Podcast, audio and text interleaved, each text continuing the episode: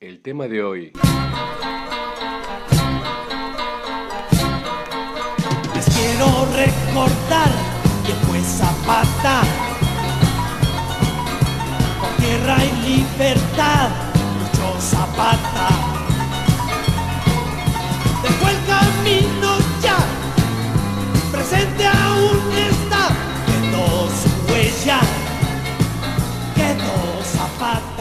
La libertad de expresión y la censura.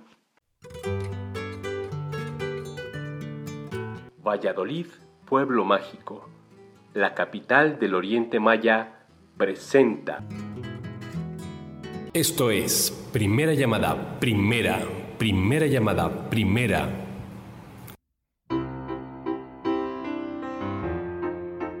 Segunda llamada, segunda, segunda llamada, segunda. ausencia, una presencia equivocada, la de tu imagen, pidiéndome amor.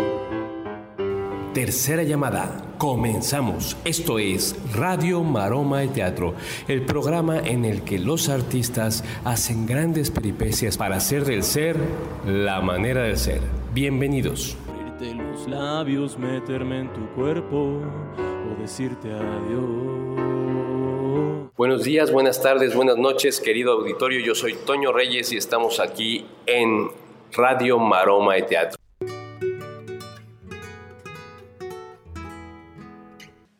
Maravilloso pueblo mágico de Valladolid se encuentra en el estado de Yucatán. Fue fundado en 1543 y además de ser una bellísima ciudad colonial, está rodeada de decenas de increíbles cenotes y sitios arqueológicos impresionantes como Chichen Itzá, Tulum, Cobá. Tienes que conocer y disfrutar Valladolid, pueblo mágico. Te aseguro que te sorprenderá. No te arrepentirás.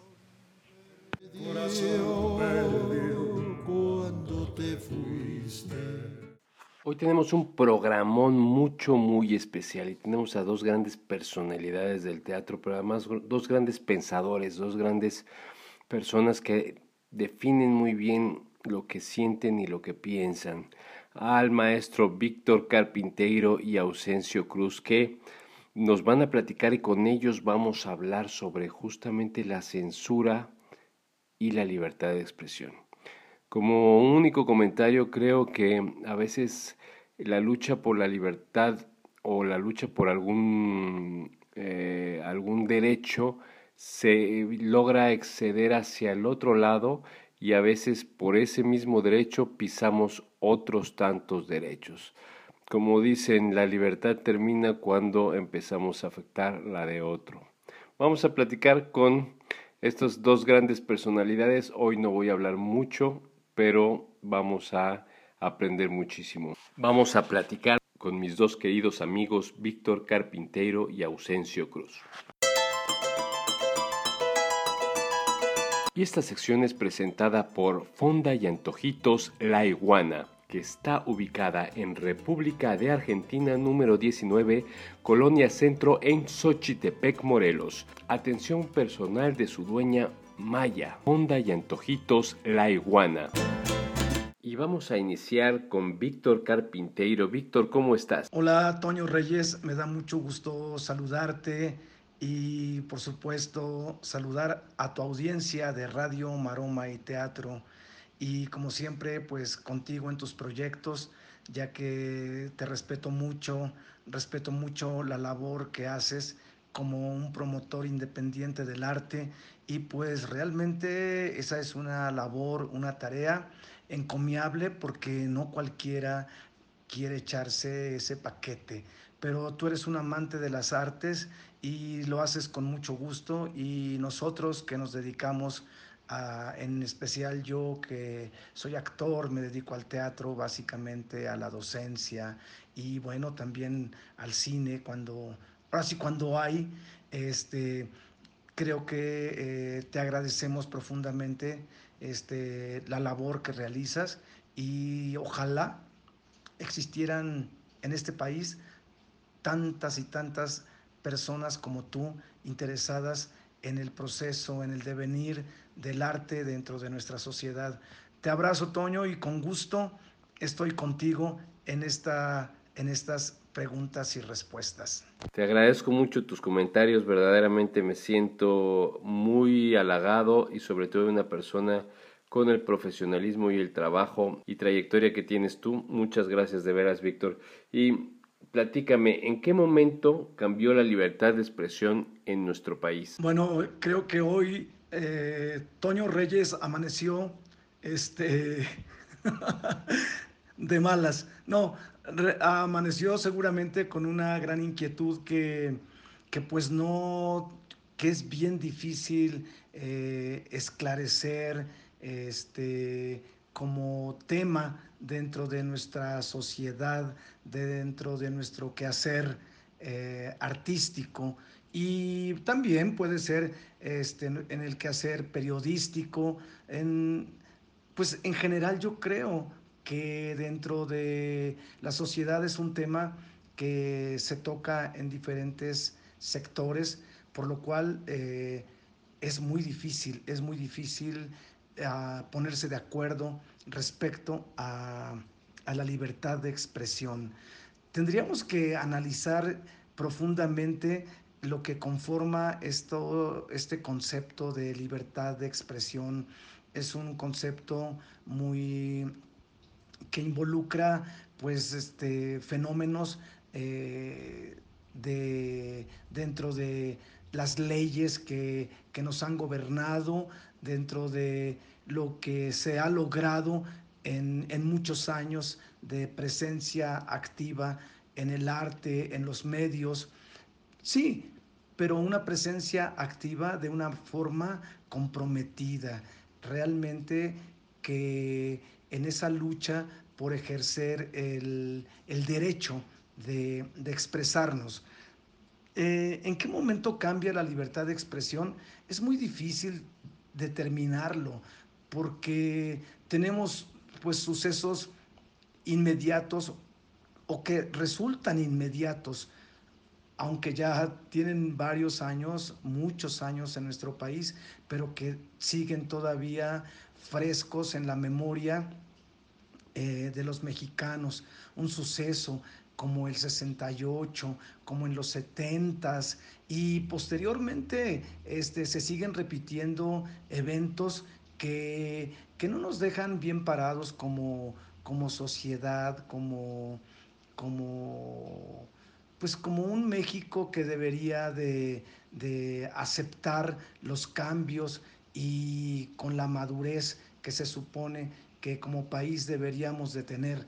Aún con eso creo que, ese tema de la, de, la, de, la, de la libertad de expresión sí seguirá siendo un tema político, porque ahora si libertad de expresión es mofarse, caricaturizando al, presidente de nuestro país. Si eso es libertad de expresión, yo pregunto si libertad de expresión es ahora en los medios, eh, en la televisión, por ejemplo, que los comunicadores que ejercen su oficio se expresan de una manera de verdad eh, ofensiva, vulgar, no porque uno le tenga miedo a las palabras, no, pero de pronto hay un exceso, hay un exceso de, de, en el abuso, en el creer que eso es muy cool, que eso es muy nice, que somos tan libres que ya podemos decir lo que sea y, y a cada segundo repetir una y otra vez las palabras como para qué, como para sentirnos simpáticos, hacernos... Eh, aceptados por la audiencia o de qué se trata? Yo sabía que no debería hablar mucho el día de hoy. Esta fue una autocensura. Y bueno, tenemos también en el programa a mi querido Ausencio Cruz. Ausencio, ¿cómo estás? Espero estés muy bien. Hola Antonio, ¿qué tal? ¿Cómo estás? Me da muchísimo gusto saludarte y saludar, por supuesto, a quienes nos están escuchando. Felicidades, déjame decirte públicamente, pero por supuesto lo sabes, pero quiero hacerlo público. Felicitarte por todo el trabajo, por todo tu esfuerzo, toda tu dedicación. Y este, esta titánica labor en nuestro país de, de reunir, de hablar, de pugnar y de hacer por el espectáculo, el arte, la cultura en nuestro país. De verdad, te lo, te lo, te lo quise decir en público. Vienen las preguntas. Muchísimas gracias, Ausencio. Hoy mis dos amigos invitados me han hecho sentirme verdaderamente agozomado.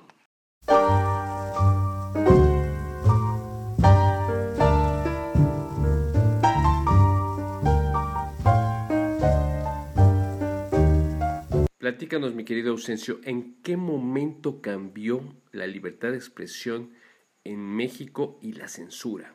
Precisar un momento de cambio en la historia de nuestro país o en la historia del mundo es muy difícil, em, excepto en cambios abruptos, por ejemplo, cuando Hitler asumió el poder, pues entonces ahí cambió radicalmente y de un momento a otro la libertad de expresión y la censura. Ah, pero por lo general, en la historia de la humanidad, eh, la censura y la libertad de expresión depende de los grupos en poder, de los grupos que ejercen el poder y de los contubernios que puedan hacer o de las libertades que conquista una sociedad a pesar de los grupos de poder. Así que entonces la libertad de expresión y la censura es un ir y venir, depende de las autoridades, depende de eh, los ciudadanos, si lo quieres ver así, o depende de quien ejerce la censura y de quien la soporta, la permite o la, la enfrenta. En nuestro país se dice que fue censurado y que no había libertad de expresión cuando Palillo, y sin embargo dijo Palillo lo que tenía que decir es paradójico también, es difícil de precisar este asunto. Y en momentos donde se supone que hay absoluta libertad de expresión, lo que hay es manga ancha o dinero de por medio. Es un, tema que habría que platicar muchísimo más para precisar, pero así cambios, cambios recientes, yo creo que esta última administración en la que estamos viviendo ahora, digo, para concretar, yo creo que pues, hay libertad de expresión, tan es así que ve todos los que se, se, expresan en la televisión, basta con asomarse y ver todas las declaraciones.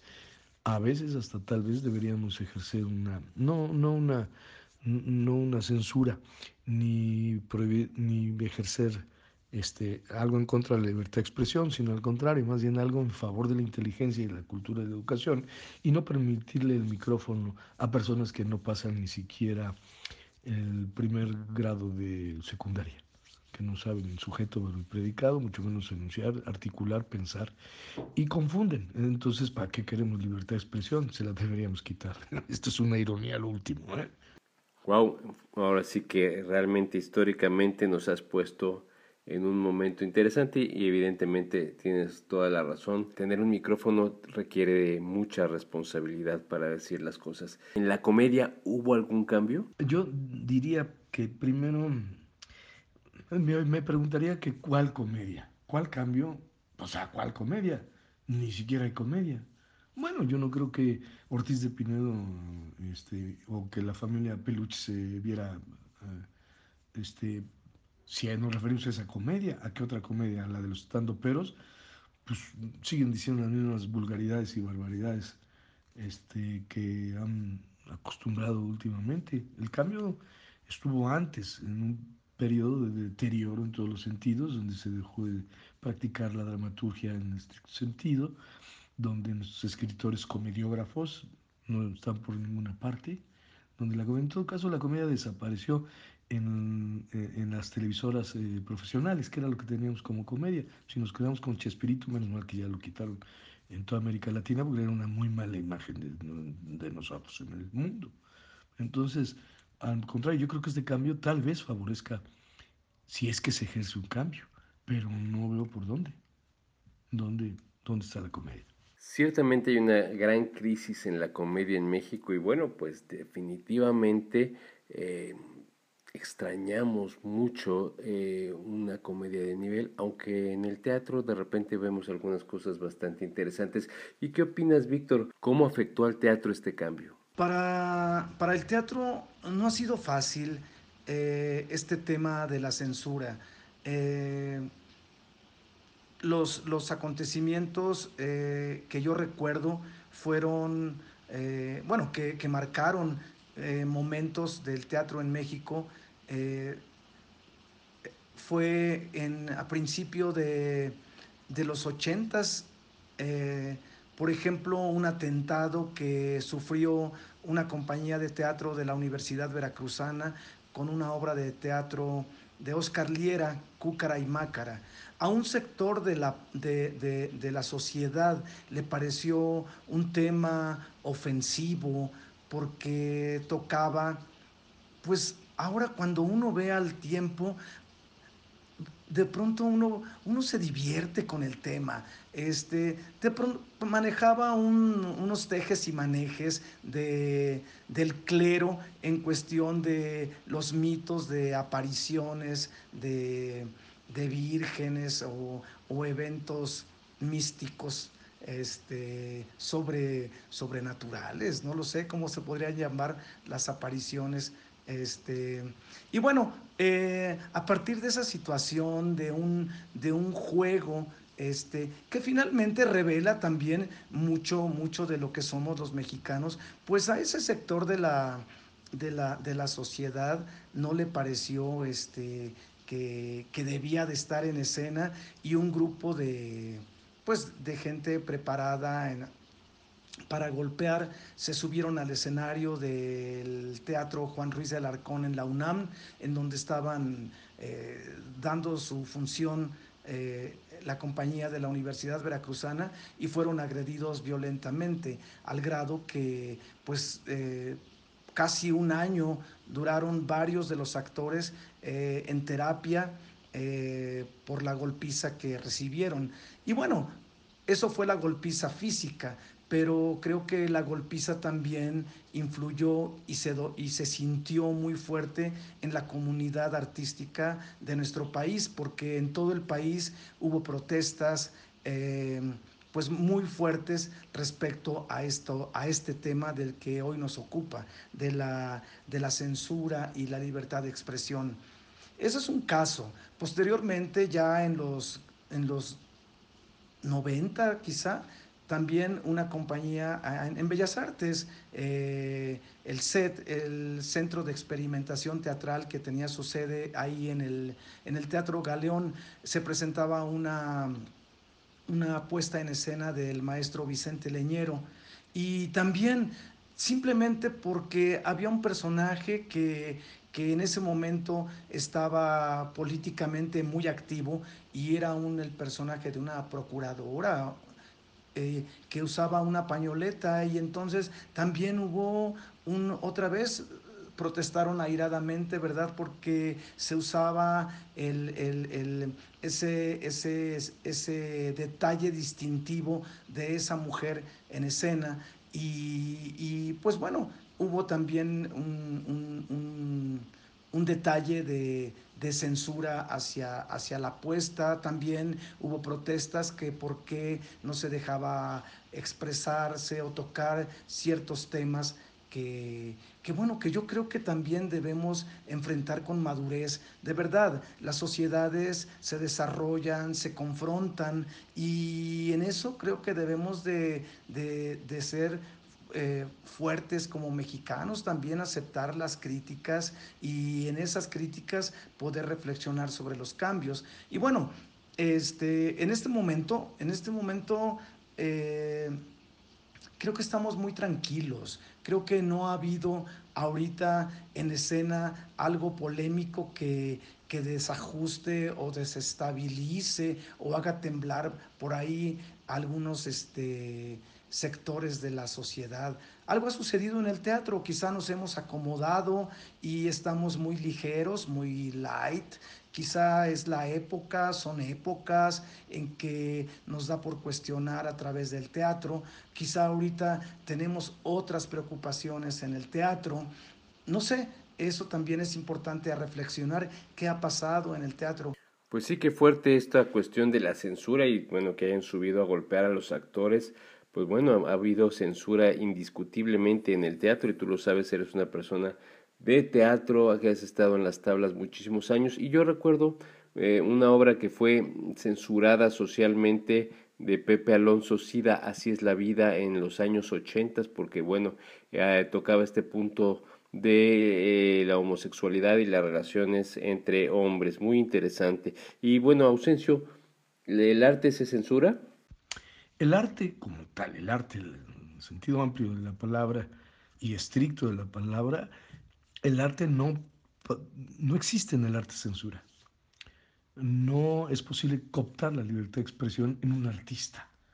Ni un músico la padece, ni un pintor, ni un dramaturgo, de ninguna de las siete artes. Un cantante de ópera, pues no. En todo caso, las instituciones y eh, las administraciones son las que modifican los modos de producción de, de estas expresiones artísticas, pero el arte, el arte del artista, hasta eso le beneficiaría porque alguien que ha sido sometido encuentra, inclusive cuando la Inquisición o la dominación católica, pues había, había y los artistas emergían en momentos difíciles y críticos.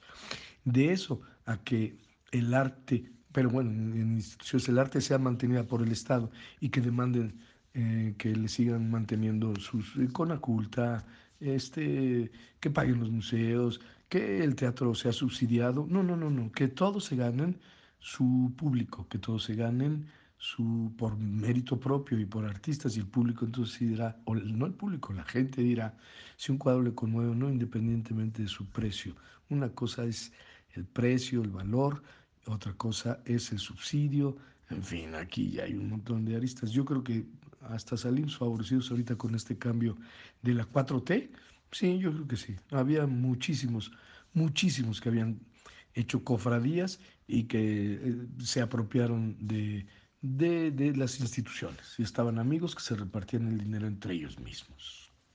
Eran cómplices de una bolsa de dinero, es decir, hicieron rapiña, nada de artistas. Los artistas andamos en otra cosa. ya me incluí. Y Víctor, ¿tú crees que en el arte ha mejorado la libertad de expresión? Creo que el el arte lo ha logrado en una lucha de verdad ah, fuerte. Eh, y sí, los artistas que se han enfrentado en su momento con su proyecto, creo que lo han enfrentado con una fortaleza, con una madurez, han defendido su, su trabajo y bueno, ahí está expuesto. Eh, en el cine podemos ver eh, La ley de Herodes, La dictadura perfecta, varias películas que, que también en un momento dado hicieron temblar a ciertos funcionarios.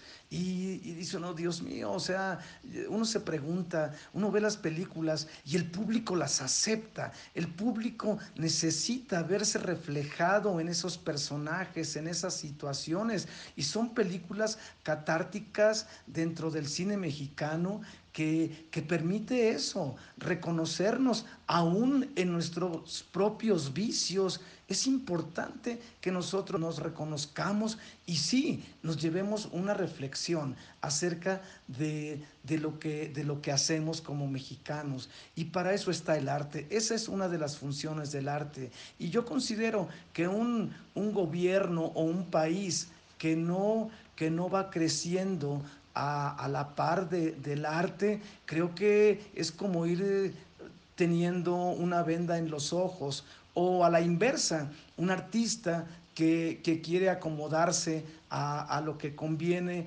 a, los funcionarios en el momento, pues también es cegarse a ponerse una venda y ponerle una venda al arte y por supuesto negarle al público una, una visión de su país a través del arte. Entonces yo considero que, que sí se han ganado foros, eh, proyectos han ganado su presencia, no ha sido fácil.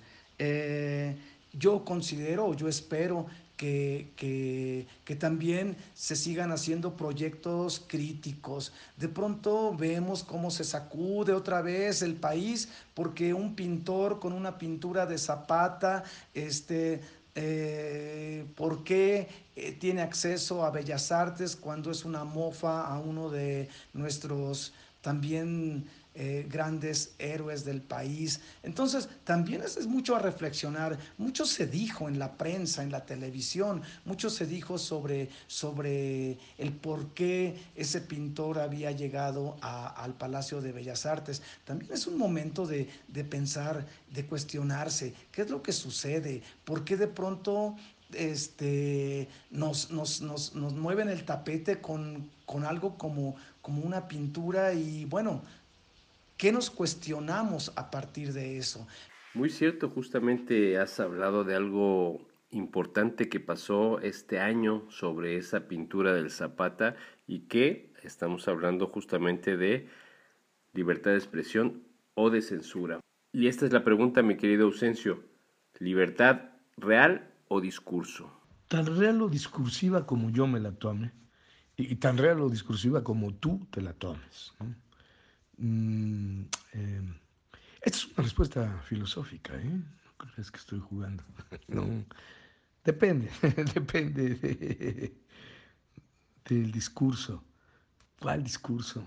¿Desde dónde lo estás? La pregunta es un poco difícil, no, sino, no complicada, sino que digamos que le falta un poco de precisión, ¿no? Porque sí, es, no es muy ambigua. Entonces, mm, no, no, no, no, ni real ni discursiva.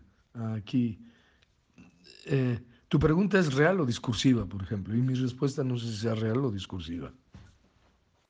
Así es, mi querido Ausencio. Bueno, pues tan real o tan discursiva como tú lo acabas de decir, ¿es real o es discurso? ¿O es discurso o es real? En realidad cada quien tiene una distinta realidad y pues así es una visión que tienes tú, un poquito cantinflesca, pero muy filosófica. ¿Tú qué opinas, mi querido Víctor, sobre esta misma situación? ¿Libertad real o discurso? Yo considero que lograr la libertad real, yo espero que no sea una utopía. Y libertad real o discurso considero que viniendo de los funcionarios en turno, se convierte en un discurso.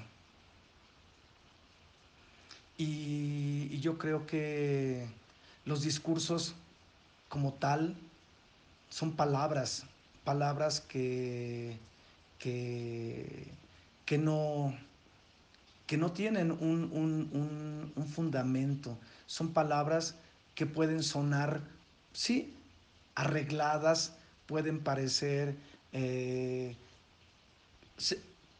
bueno, las palabras pueden, según como las manejen, pueden resultar atractivas, pero cuando, cuando uno, uno lo quiere llevar a la práctica, uno ve que la palabra se la lleva el viento y lo que contarían son las acciones y es lo que nos cuesta mucho todavía. Creo que tener un significado en la acción como, como, como mexicanos, como artistas. Y bueno, también eso es, pues no sé si doloroso el poder jugar con, con este doble discurso, libertad real o discurso.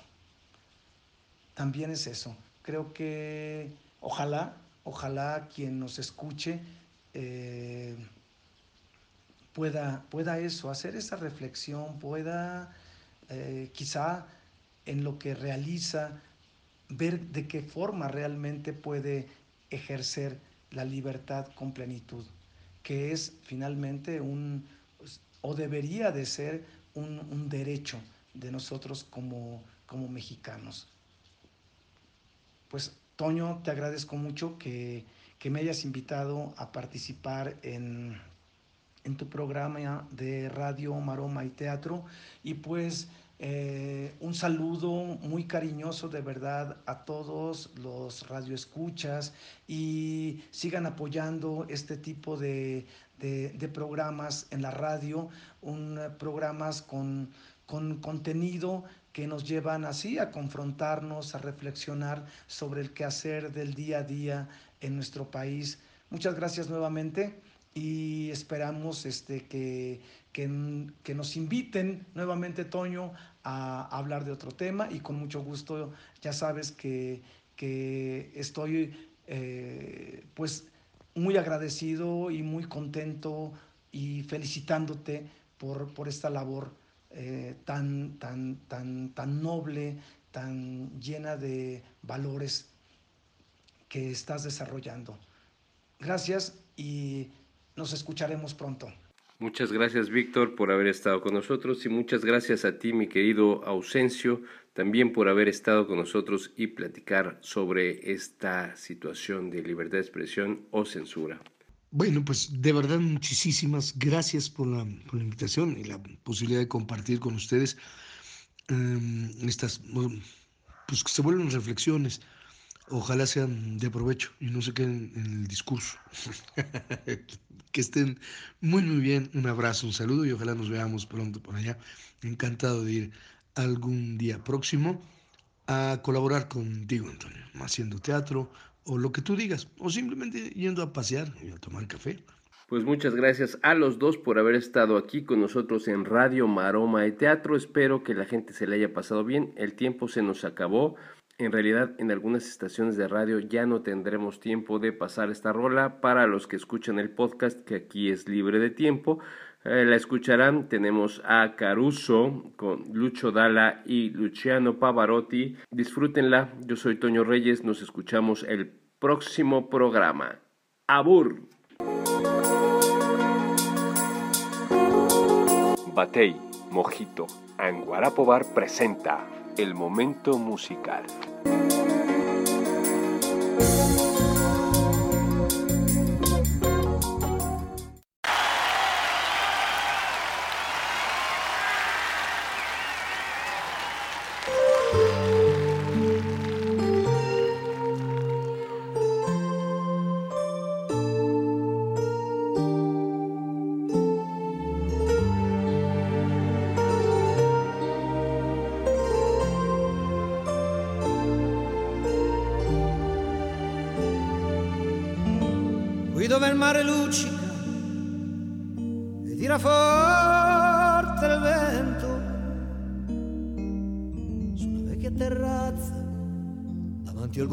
Sorrento.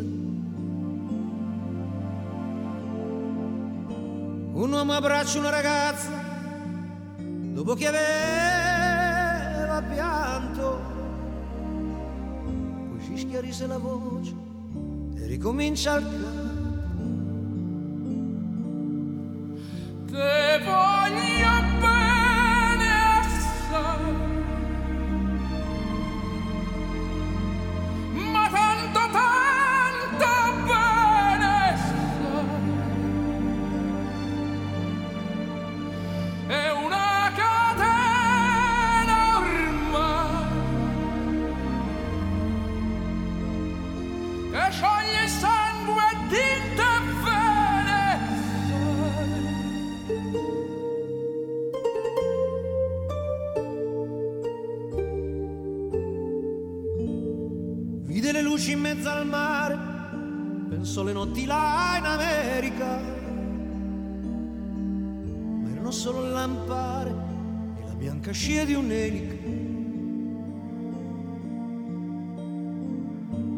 Sentì il dolore della musica, si alzò dal piano forte, ma quando vide la luna uscire da una nuvola, gli sembrò più dolce anche la morte.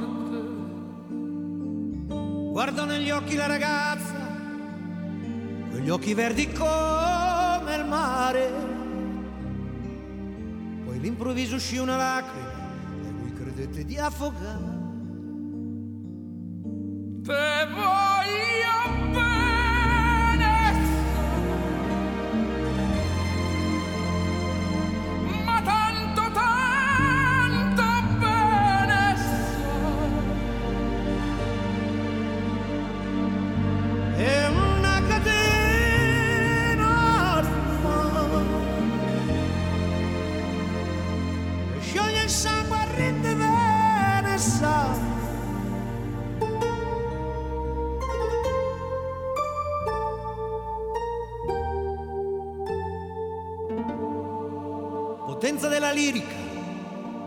dove ogni dramma è un falso. E con un po' di trucco e con la mimica puoi diventare un altro. ma due occhi che ti guardano così vicini e feri ti fai scordare le parole confondono i pensieri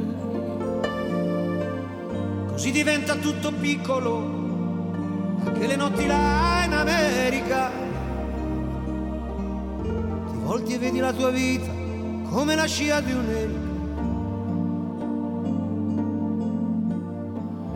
ma sì è la vita che finisce ma lui non ci pensò poi tanto anzi si sentiva già felice e ricominciò il suo canto